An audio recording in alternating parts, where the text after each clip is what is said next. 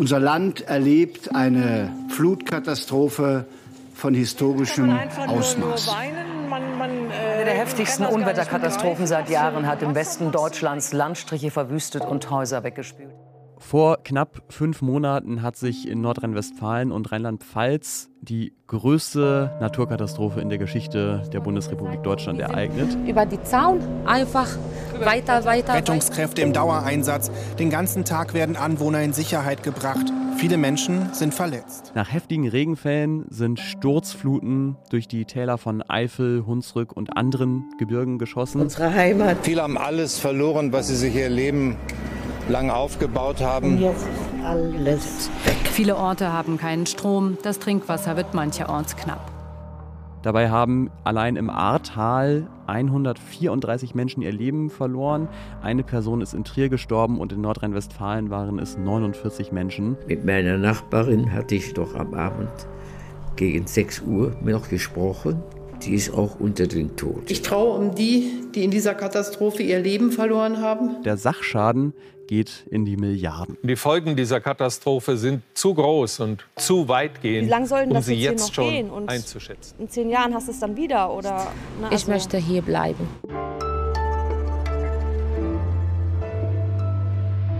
Vielen Menschen wurde ihr ganzes Leben weggespült, ihre persönlichen Dinge, ihr Haus oder ihre Wohnung, aber auch ihre Heimat, also der Sportverein, ihre Lieblingsstrecke zum Spazierengehen oder zum Joggen. Wir haben uns gefragt, wie gehen sie damit um? Wie leben diese Menschen weiter nach so einer Katastrophe? Und wie fängt man damit an, sein Leben wieder aufzubauen? Herzlich willkommen bei Was jetzt? Heute mal wieder außer der Reihe an einem Samstag. Ich bin Ole Pflüger und hier bei mir im Studio ist Pia Rauschenberger. Hallo. Du, Pia, bist ja damals ein paar Tage nach der Flut ins Ahrtal gefahren und hast von dort für uns berichtet. Für was jetzt? Du bist durch den Schlamm gestapft und hast mit den Menschen dort gesprochen, wie es ihnen nach dieser Katastrophe geht. Genau, wir haben dann eine Spezialausgabe von Was jetzt dazu gemacht, ähm, die viele Leute sehr berührt hat. Wir haben sehr viele HörerInnen-Mails bekommen. Und äh, was mich berührt hat, war die Art, wie die Menschen gleich dabei waren, ihre Heimat wieder aufzubauen, obwohl die teilweise so zerstört ist, dass es wirklich noch manchmal schwerfällt, sich vorzustellen, wie es wieder lebenswert dort werden kann.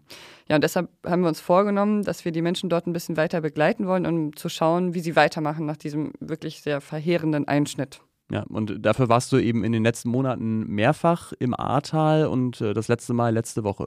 Eine Sache kann ich gleich mal vorab sagen. Es ist ganz unterschiedlich weitergegangen mit den verschiedenen Menschen. Es gibt nicht nur traurige Geschichten zu erzählen, es gibt auch mindestens eine, die ich fast ein bisschen äh, zauberhaft finde. Bin ich jetzt gespannt. Ja, genau. Es geht nicht nur um die Verluste, sondern auch um die schönen Seiten des Lebens. Und äh, dafür müssen Sie aber bis ganz zum Ende der Folge dranbleiben.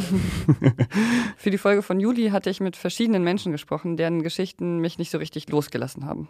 Ja, ehrlich zu sagen, was ich jetzt mit diesem Hauchwasser erlebt habe, war schlimmer als Krieg. Ich habe unser Ort nicht mehr wiedererkannt. Berge von Schutt. Will ich meinen Erben sowas hinterlassen? Dass es, dass es die Möglichkeit gibt, dass es hier wie eine Badewanne vollläuft. Wer diese erste Was jetzt Sonderausgabe direkt nach der Flut nicht gehört hat, dem kann ich an der Stelle nochmal empfehlen, das jetzt nachzuholen. Dann äh, kennen Sie auch die Vorgeschichte der Personen.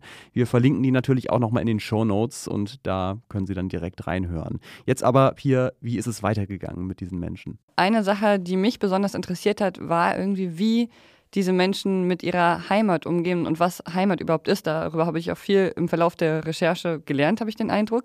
In der ersten Folge hatte ich äh, Josef und Waltraud Pätz getroffen. Die sind 91 und 86 Jahre alt. Und bis zur Katastrophe haben die in Altenburg gewohnt. Da ist Josef auch aufgewachsen. Das ist ein kleiner Ort an der A mit ungefähr 600 EinwohnerInnen. Das Wasser kam so schnell. Es hat unser, unser Haus äh, eingenommen. Zwei Stockwerke Parterre und erste Etage standen vollständig unter Wasser. Ich hatte eine, eine sehr gute Nähmaschine. Ich habe mir selber auch Kleider genäht. Ja, jetzt Ich brauchst du habe jetzt nichts mehr. Nee.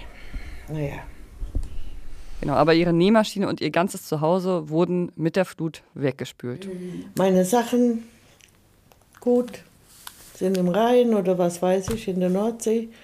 Wo wohnen die beiden jetzt inzwischen? Die wohnen immer noch bei ihrer Tochter Josephine. Da hatte ich sie auch direkt nach der Flut schon getroffen und ähm, da sind sie momentan auch immer noch untergebracht und da ist auch genug Platz für sie. Aber es ist eben auch noch ein provisorisches Leben. Also die haben natürlich ein eigenes Zimmer, aber können sich da jetzt noch nicht mit ihren ganzen Sachen ausbreiten. Und so geht es, soweit ich den Überblick habe, vielen Menschen im Ahrtal. Also im Ort Altenburg, wo die beiden vorher gewohnt haben, stehen die meisten Häuser auch immer noch leer und sind auch gar nicht bewohnbar. Und im August war ich da auch zusammen mit dem Sohn der beiden, Andreas. Da war ich im Haus von Waltraud und Josef in Altenburg und habe mir das angeschaut. Hier hat sich ja schon einiges getan. Wow. Also äh, Unterstützung. Immer wieder kommen Helfer, unkompliziert rein. Immer noch, oder? Ja, dann haben wir erstmal äh, das Haus ja entkernt. Da warst du ja noch hier, ne? Ja, genau. Ja. Das so. Und das lassen wir jetzt trocknen. Die Fenster stehen jetzt auf. Da wissen wir noch nicht, was damit geschieht. In Altenburg sind etwa 90 Prozent der Häuser überflutet worden. Ich weiß es nicht, das ganze Aussehen hat sich verändert. Ja, Waltraud und ihre Tochter Josephine haben im Sommer noch halb fassungslos über diese Katastrophe gesprochen. Ne? Ja, der ganze Charakter. Der ganze, die ganze, ich weiß es nicht, also das wird nie mehr so lieblich, wie es war. Das ist natürlich das auch. ist jetzt nicht nur in Altenburg, Ja. sondern die ganze Strecke runter. Ja. Ne? Das Vertraute Dernau, ist das weg. Ganze. Also ne? das, das, das Vertraute, was man lieb gewonnen hat. Aber letztendlich wird man ja im Leben immer trainiert ähm, auf Veränderung. Also man will das nicht, man will Beständigkeit, man will eine Form von Sicherheit. Aber äh, das ist vollkommen klar.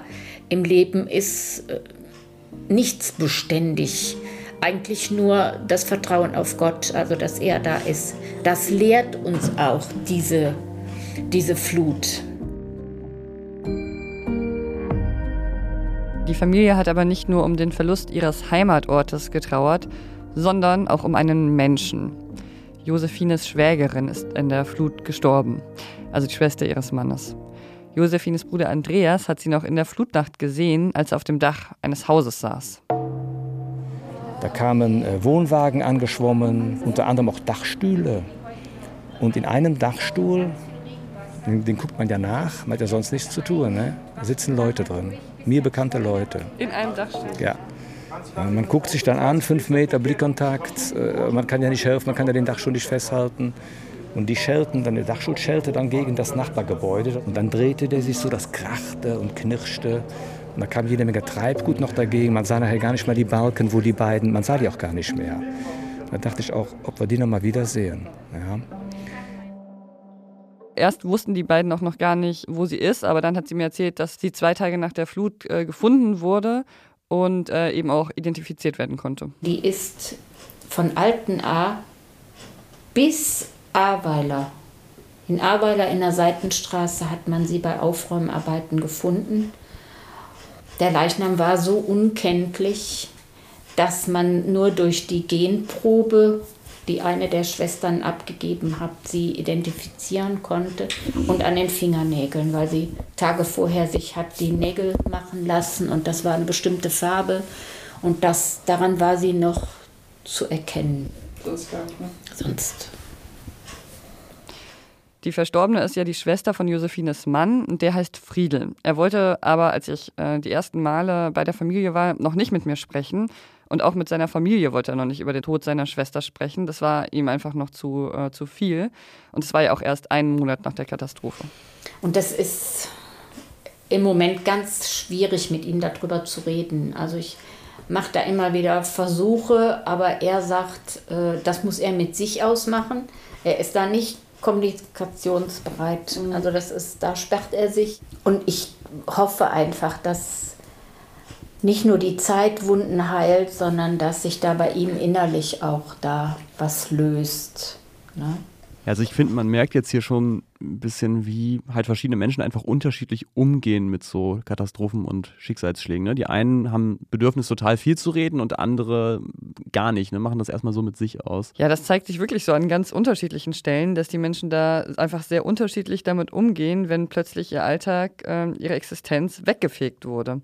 Ja, also es gibt natürlich auch wie immer im Leben Optimisten und Realisten und ich würde sagen, Waltrauts Mann, Josef, der ist zwar schon 91, aber er gehört auf jeden Fall zur Kategorie Optimisten. Er war nämlich schon von Anfang an der festen Überzeugung, dass er wieder zurückgehen will. Ja. In den Monaten nach der Flut ist er dann mehrmals pro Woche nach Altenburg gefahren, um dort zu werkeln und das Haus zu renovieren. Wow. Ja, und seine Frau, die ist zwar ein paar Jahre jünger als er, aber die ist immerhin auch 86 und sie hat das ein bisschen anders gesehen. Und ich, äh, ich streike.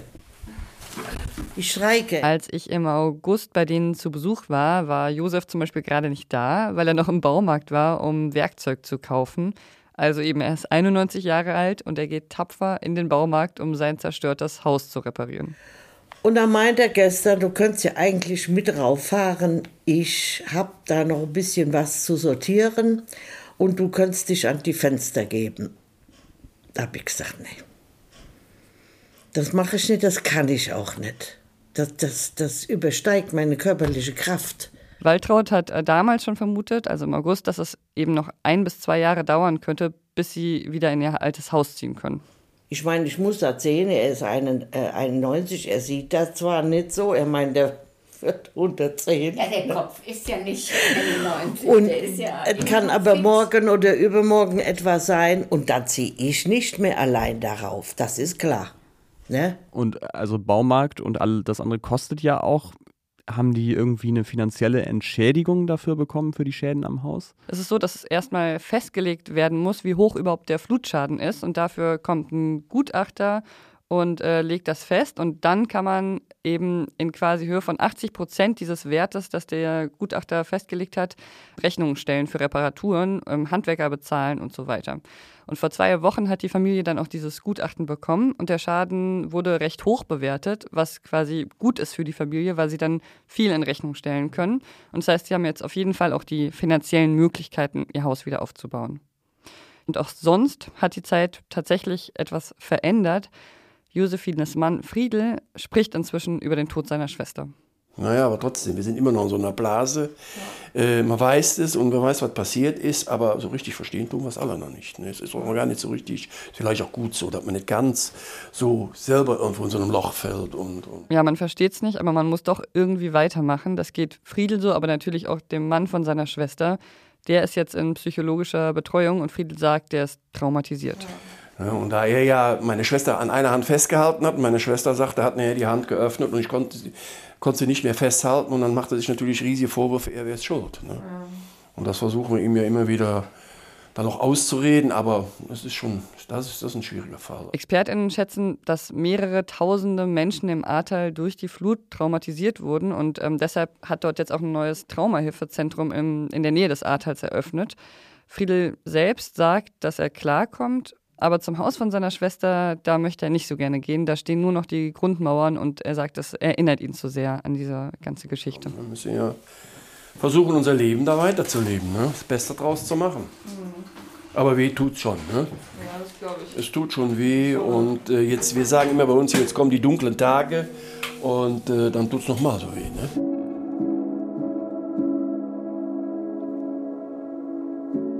Ja, und obwohl es diese dunklen Tage gibt, passieren auch immer wieder Dinge, die der Familie Kraft geben.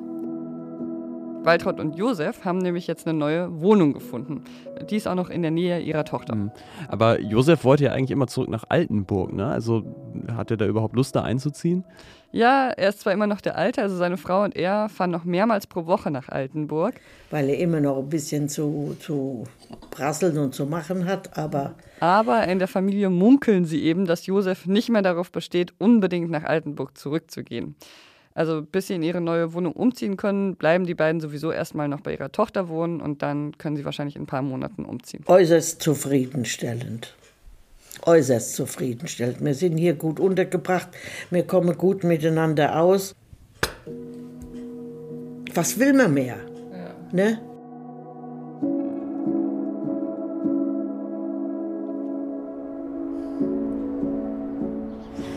Schon wieder Weißt du, was ich meine? Das ist noch. Ich habe schon von sieben Jahren, schon von null angefangen. Das hier ist Myrna Mado. Mit ihr habe ich auch schon ein paar Mal gesprochen.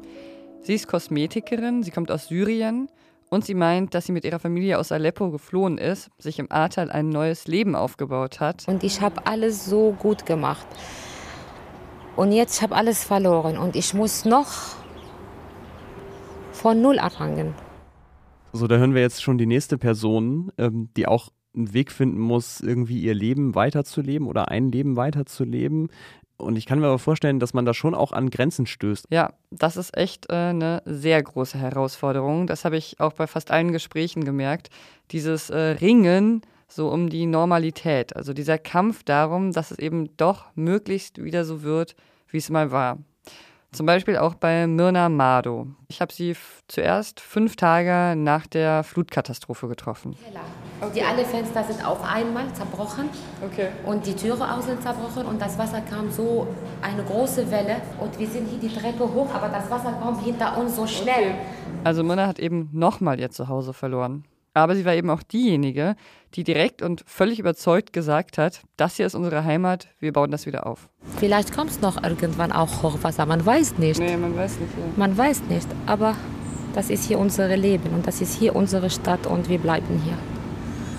Als ich Mona im August getroffen hat, hat sie gerade mit ihrer Familie im Haus ihres Bruders gelebt das war das erste Mal, wo ich gemerkt habe, dass sie vielleicht doch ein bisschen schwerer an den Folgen der Flut äh, zu tragen hat, als sie anfangs, glaube ich, dachte. Mhm. Und man, manchmal, wenn ich sitze und denke, sage, ich habe keinen Bock mehr. Aber so anders kenne ich nicht. Ich muss. Ich muss. Ich muss positiv denken. Weißt du, Pia? Mhm. So anders gibt nicht.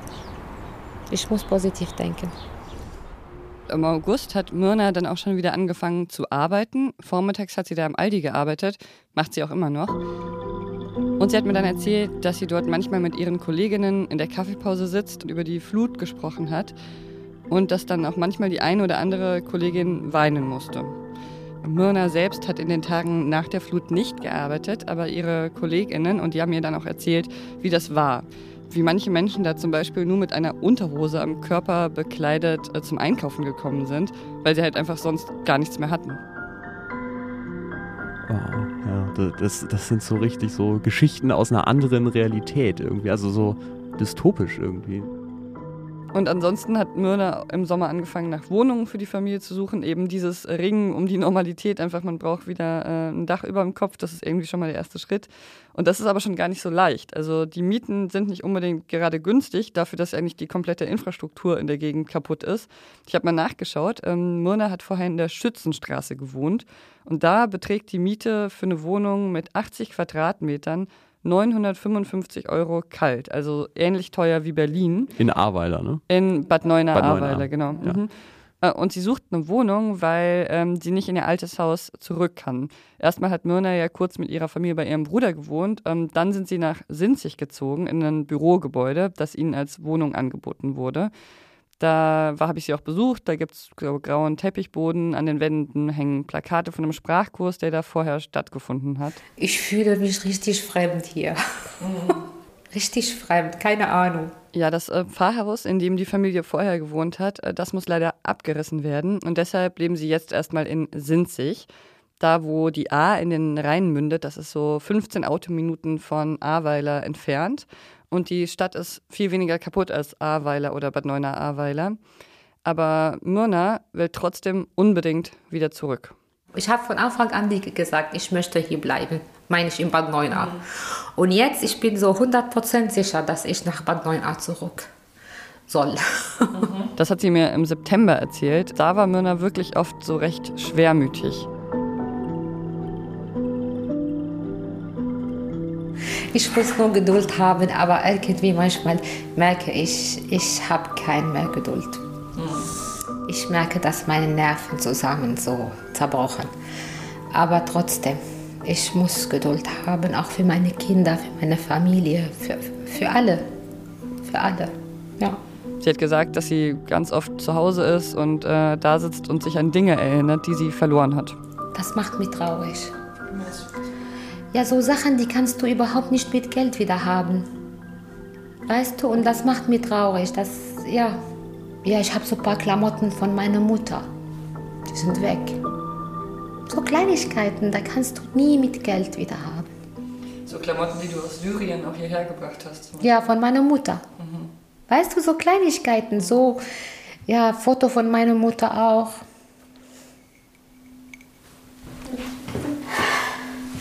Nervt.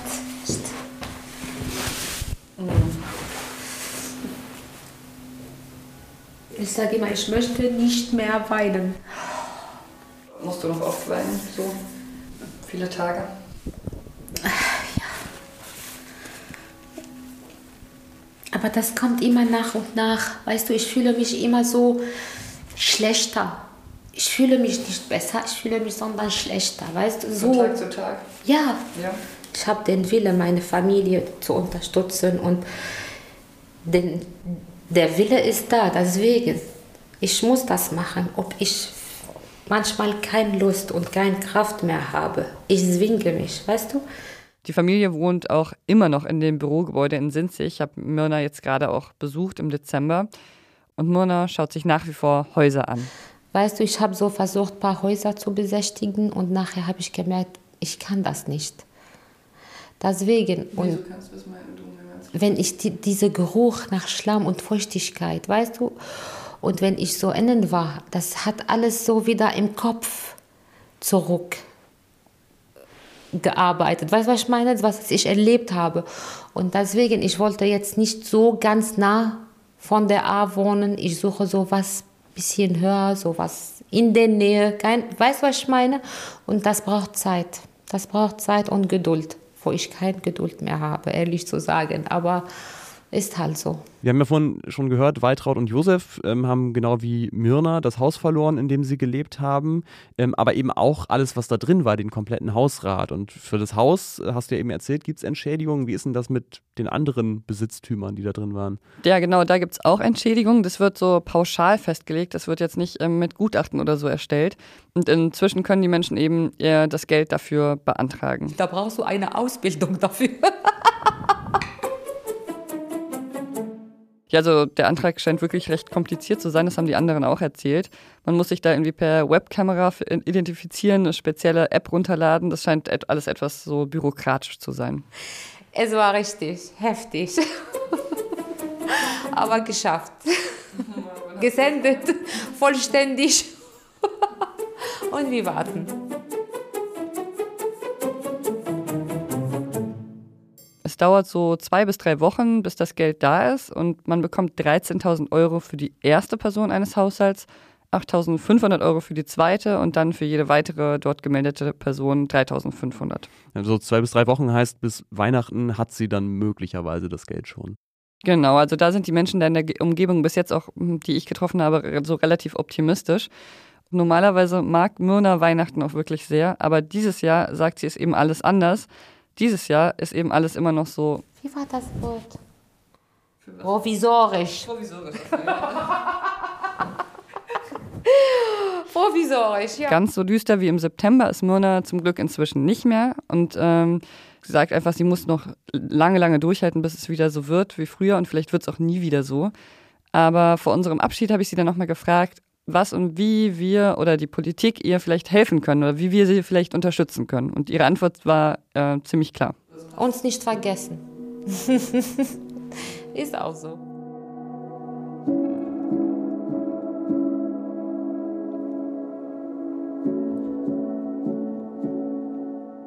Wir haben jetzt von Waltraud und Josef gehört, wir haben von Myrna gehört und bei Myrna war es ja so, sie hat diese Entscheidung sehr schnell getroffen, dass sie zurück will und ähm, hat auch daran festgehalten, obwohl es ihr zwischendrin auch wirklich nicht gut ging.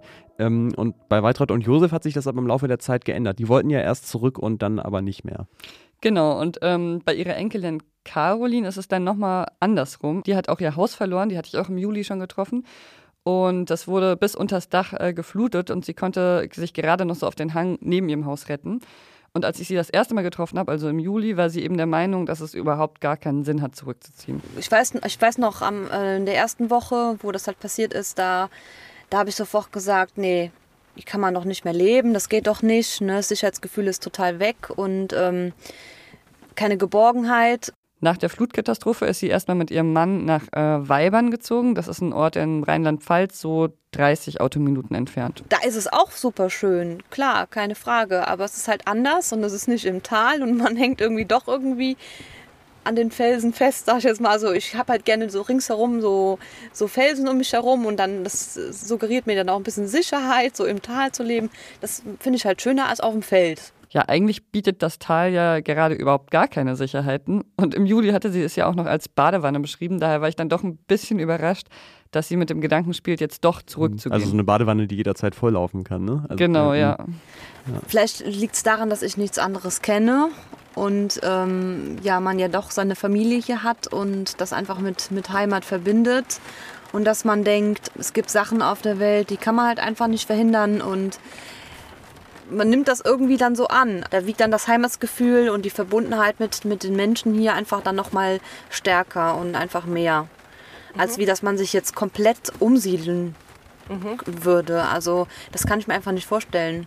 Was ist denn dein Eindruck im Moment? Wollen viele Menschen, die vorher in Altenburg, in diesem völlig verwüsteten Ort gelebt haben, sich da wieder ansiedeln? Ich glaube, bei vielen Menschen ist es auch immer noch nicht komplett klar. Erstmal haben sie sich, glaube ich, auch einfach auf total auf das Aufräumen konzentriert und haben auch aufgeräumt, auch wenn sie vielleicht noch nicht wussten, ob sie wieder zurückgehen. Und Andreas hat mir davon auch total stolz erzählt im August. Ja, die, die, die, die Leute machen, was sie können. So. Es hat sich auch sehr viel schon getan. Ja, die Schuttberge sind weg. Also die Schuttberge sind weg und äh, das klingt vielleicht erstmal gar nicht so spektakulär, aber das war wirklich eine riesige Aufgabe. Im Ahrtal gab es nämlich nach der Flutkatastrophe so viel Sperrmüll wie sonst in 40 Jahren. Also es waren so 300.000 Tonnen von äh, Sperrmüll und Schutt, der da weggetragen werden musste. Und diese Sperrmüllmenge musste auch in ganz Deutschland tatsächlich verteilt werden, weil es einfach so viel war. Und das ist jetzt immerhin schon mal geschafft. Die Leute, die Leute bleiben dran. Also ich höre wenig äh, negative Stimmungen so irgendwie haben sie alle so ein bisschen Hoffnung, weil auch die letzten Wochen da äh, staatlich schon irgendwo äh, klare Zusagen kamen. Das macht auch viel aus. Im August war es jedenfalls so, dass äh, als ich Caroline und Andreas da getroffen habe, dass die so sehr äh, viel Optimismus versprüht haben. Die haben zum Beispiel beschrieben, wie gut die Dorfgemeinschaft zusammenhält und die haben sich über Kleinigkeiten gefreut, wenn eine Firma zum Beispiel Blumen in Altenburg gepflanzt das, hat. Ähm, das einfach der Wahnsinn, echt. Super ist das. Aber als ich dann einen Monat später wiedergekommen bin, also im September, da sah die Lage schon wieder ein bisschen anders aus. Ein Monat später, ähm, also Anfang September dann, da ging es um die Bundestagswahl eigentlich in ganz Deutschland. Ne? Also da waren wir ja auch hier so völlig versunken im Wahlkampf und den letzten Wochen davor. Und das war dann schon ein großer Kontrast, weil im A-Teil ging es eben nicht um die Bundestagswahl. Da ging es um ganz praktische Dinge. Also zum Beispiel, welche Heizung soll man kaufen, welche Anschlüsse braucht man, und ich habe äh, Caroline und Andreas da kurz nach einer Montagsversammlung in Altenburg getroffen. Also Montagsversammlung, das ist, ähm, höre ich jetzt zum ersten Mal den Begriff, was muss man sich darunter vorstellen? Ja, das ist so, eine, ähm, so ein Treffen, da kommen die AnwohnerInnen von Altenburg zusammen und die tauschen sich da über aktuelle Entwicklungen aus, um sich eben so direkt Tipps zu geben, wie man pra praktische Dinge lösen kann. Da standen da 50 Menschen am Montagabend in der Kälte. Es war schon relativ kalt, obwohl es äh, ja, September war. Und letztes Jahr um diese Zeit habe ich dann gedacht, waren die wahrscheinlich einfach zu Hause, haben gekocht, haben sich mit ihrer Familie unterhalten, vielleicht Netflix geschaut. Und jetzt standen sie da und haben über Gasheizungen, über Erdwärmebohrungen, über Heizkraftwerke und über Tiny Houses gesprochen. Viele haben auf mich auch einen erschöpften Eindruck gemacht. Auch so ein bisschen leichte aggressive Stimmung, fand ich so, so genervt halt, ne? Irgendwie, dass man jetzt, weil man einfach merkt, mein Gott, wir haben jetzt schon September, schon Mitte September und es geht jetzt knallhart auf den Winter zu und ja, was machen wir dann, ne? Dann wird es dunkler und dann kommt man auch mehr ins Gedankenkarussell, ne? Wenn man dann ähm, früher aufhören muss zu arbeiten. Du kannst nicht in dein gemütliches Zuhause gehen, ne? Sondern es ist immer überall kalt und ja, das ist schon da merkt man jetzt schon so ein bisschen die Vorhut, dass das ja. bedrückend wird. Dazu kommt noch, dass auf dieser Dorfversammlung im September plötzlich von einem neuen Zeithorizont gesprochen wurde. Oder generell, wo war ja so der Tenor, dass ähm, die vielleicht erst in zehn Jahren schlüsselfertig sind, die Häuser? Zehn Jahre? Ja, das hat mich auch echt überrascht, aber das ist dann eben, dauert dann eben doch lange, bis wieder der Sportverein aufmacht, der Kindergarten aufmacht, die Schule eröffnet werden kann. Mit den allen An Gasanleitungen, mit den an, äh, ganzen Versorgungssystemen hier. Dass die Häuser auch erst an die Versorgungen angeschlossen sind. Das würde alles erst in zehn Jahren wahrscheinlich fertig sein. Ja, Caroline dachte dann, dass sie sich vielleicht doch ein bisschen besser einrichten muss, da wo sie jetzt gerade wohnt. Ihre Wohnung in Weibern war etwas spartanisch eingerichtet bis zu dem Zeitpunkt, weil sie dachte eben, dann kann sie alles schnell wieder zusammenpacken und äh, zurückziehen. Also weder irgendwo ein Deko, äh, Vase, Blümchen, Gedöns, noch irgendwie ein Bild irgendwo hängen oder ein Kerzenständer, gar nichts. Also man will einfach auch nicht sein Herz da reinhängen, weil es ist ja eh nicht das, was man eigentlich hier will, sondern es ist ja jetzt Zwangsunterkunft sozusagen. Ja, inzwischen ist äh, aber klar, Caroline und ihr Mann, die gehören ins Ahrtal. Die sind jetzt auch wieder zurückgezogen und wohnen gerade im Haus von Carolins Eltern. Die haben einfach, äh, ja, es nicht wirklich ausgehalten ja. in Weibern. Und ich habe Caroline und ihren Vater Andreas vor knapp zwei Wochen in einem Haus in Altenburg getroffen. Das Haus wurde jetzt schon entkernt, da haben viele Leute auch wieder geholfen. Und wir saßen da also im Rohbau an einem Tisch mit karierter Tischdecke, als hätten wir uns da so zum Picknick verabredet, haben Fencheltee und Apfelsaftschorle getrunken und im Hintergrund liefen dann so zwei Trockenmaschinen. Das war eigentlich eine ganz angenehme Wärme, die die da verbreitet haben. Zusätzlich lief noch eine Wärmepumpe und auf dem Tisch stand dann ein kleines Messgerät, das immer die Luftfeuchtigkeit angezeigt hat. Und Caroline äh, hat dann erzählt, dass es meistens 40 Prozent sind. Gute Zahl, also ja. 40 ist ja trocken, ne? sagt man ja. Heute haben wir 34, also besser kann es nicht laufen. Und es gibt übrigens auch noch äh, mehr Grund zur Freude. Ihr Haus steht nicht im Flutgebiet. Diese Karten wurden jetzt veröffentlicht. Das heißt, es darf neu aufgebaut werden, ohne dass sie einen extra Antrag stellen muss. Aber die neben uns schon. Und das Altenheim auch äh, gegenüber. Aber okay. die haben bei uns irgendwie so einen Schlenker gemacht, um unser Haus herum, uns ausgespart. Also insgesamt läuft es bei der Familie eigentlich gar nicht so schlecht. Bei Caroline, bei Andreas und auch bei seinen Eltern, würde ich sagen. Das waren jetzt so die, natürlich die guten Nachrichten im harten Schicksal. Aber ich meine mich zu erinnern, am Anfang hast du mir auch eine zauberhafte Geschichte versprochen und jetzt ging es ja bisher doch immer um kämpfende, hadernde Menschen. Was, was ist denn noch passiert? Ja, das habe ich auch erst letzte Woche erfahren. Caroline hat mir da eine Sprachnachricht geschickt und von einer großen Überraschung erzählt. Gut, mein Mann und ich, wir sind jetzt auch seit längerer Zeit schon verheiratet, fünf Jahre, und hatten auch äh, recht früh schon den Kinderwunsch. Und es hat aber nie so wirklich funktioniert. Ja, ich denke mal, wir haben uns da auch einfach zu viel Druck gemacht und als das mit der Flut passiert ist, also an dem Abend in der Nacht, dachte ich noch, Gott sei Dank hast du keine Kinder. In der Flutnacht, hat mir Caroline erzählt, hat sie gesehen, wie ihre Nachbarin ihr Neugeborenes über dem Kopf so hoch gehalten hat und sich gerade noch vor der Flut gerettet hat. Und da dachte sie sich eben, nee, du hast auch gar keine Lust mehr, jetzt Kinder auf die Welt zu setzen. Äh, willst du denen hier so was Schreckliches vorsetzen? Ne? Also in so eine Welt, dass ich dachte, nee, das ist jetzt Kinderplanung äh, machen wir jetzt nicht mehr. Damit bin ich jetzt durch mit dem Thema. Aber das Leben macht ja dann doch meistens sein eigenes Ding und das ist ja auch manchmal ganz gut so.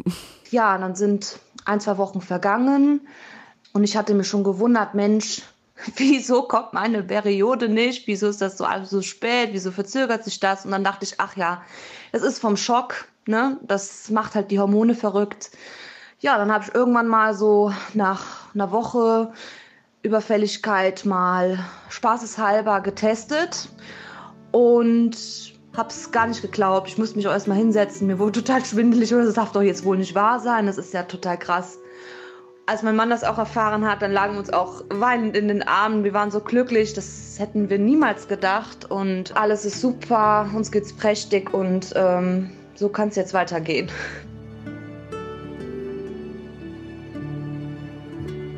Ja, das sind doch super schöne Nachrichten und zeigt irgendwie auch, das Leben geht weiter. Ich glaube, damit können wir eigentlich die Folge gut beenden, oder? Ich denke auch. Es gibt aber noch eine gute Nachricht. Oh. Ähm, wir hatten ja schon von äh, Waltraud und ihrer Nähmaschine gesprochen, die sie verloren hatte. Aber nach unserer Folge im Juli, da haben wir davon berichtet, haben sich tatsächlich mehrere unserer sehr netten HörerInnen gemeldet und wollten Waltraud Petz eben eine neue Nähmaschine schenken. Und die ist im August dann auch angekommen.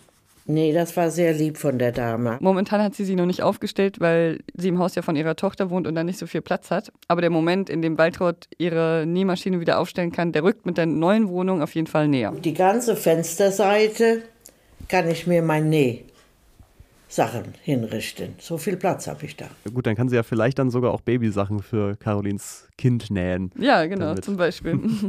Sehr schön. Ja, also sogar zwei gute, schöne Nachrichten zum Ende dieser Was jetzt Samstagsausgabe. Wir haben heute nochmal geguckt, wie es den Menschen, äh, Pia, die du kurz nach der Flut im Ahrtal kennengelernt hast, so ergangen ist in den letzten Monaten.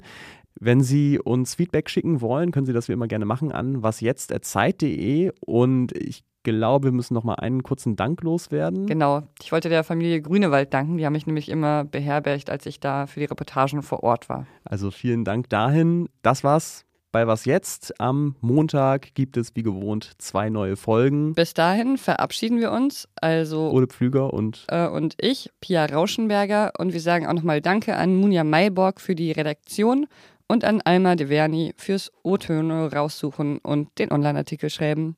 Und Ihnen also danke fürs Zuhören. Machen Sie es gut.